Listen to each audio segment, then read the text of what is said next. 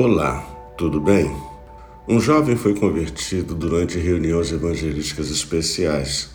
Com o desejo de fazer algo para Deus em gratidão por sua salvação, comprou alguns folhetos e saiu para distribuir nas ruas.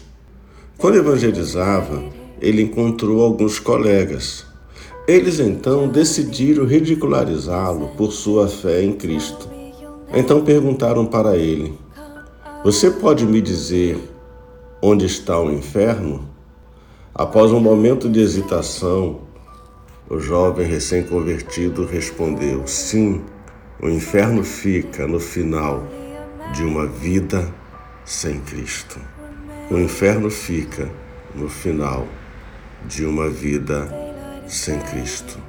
Cuidado, preste atenção para saber para onde você está indo. Não deixe de ler a palavra de Deus e de orar. Um dia muito abençoado. Pastor Luiz Carlos, da IPB Cabo Frio e Jardim Esperança.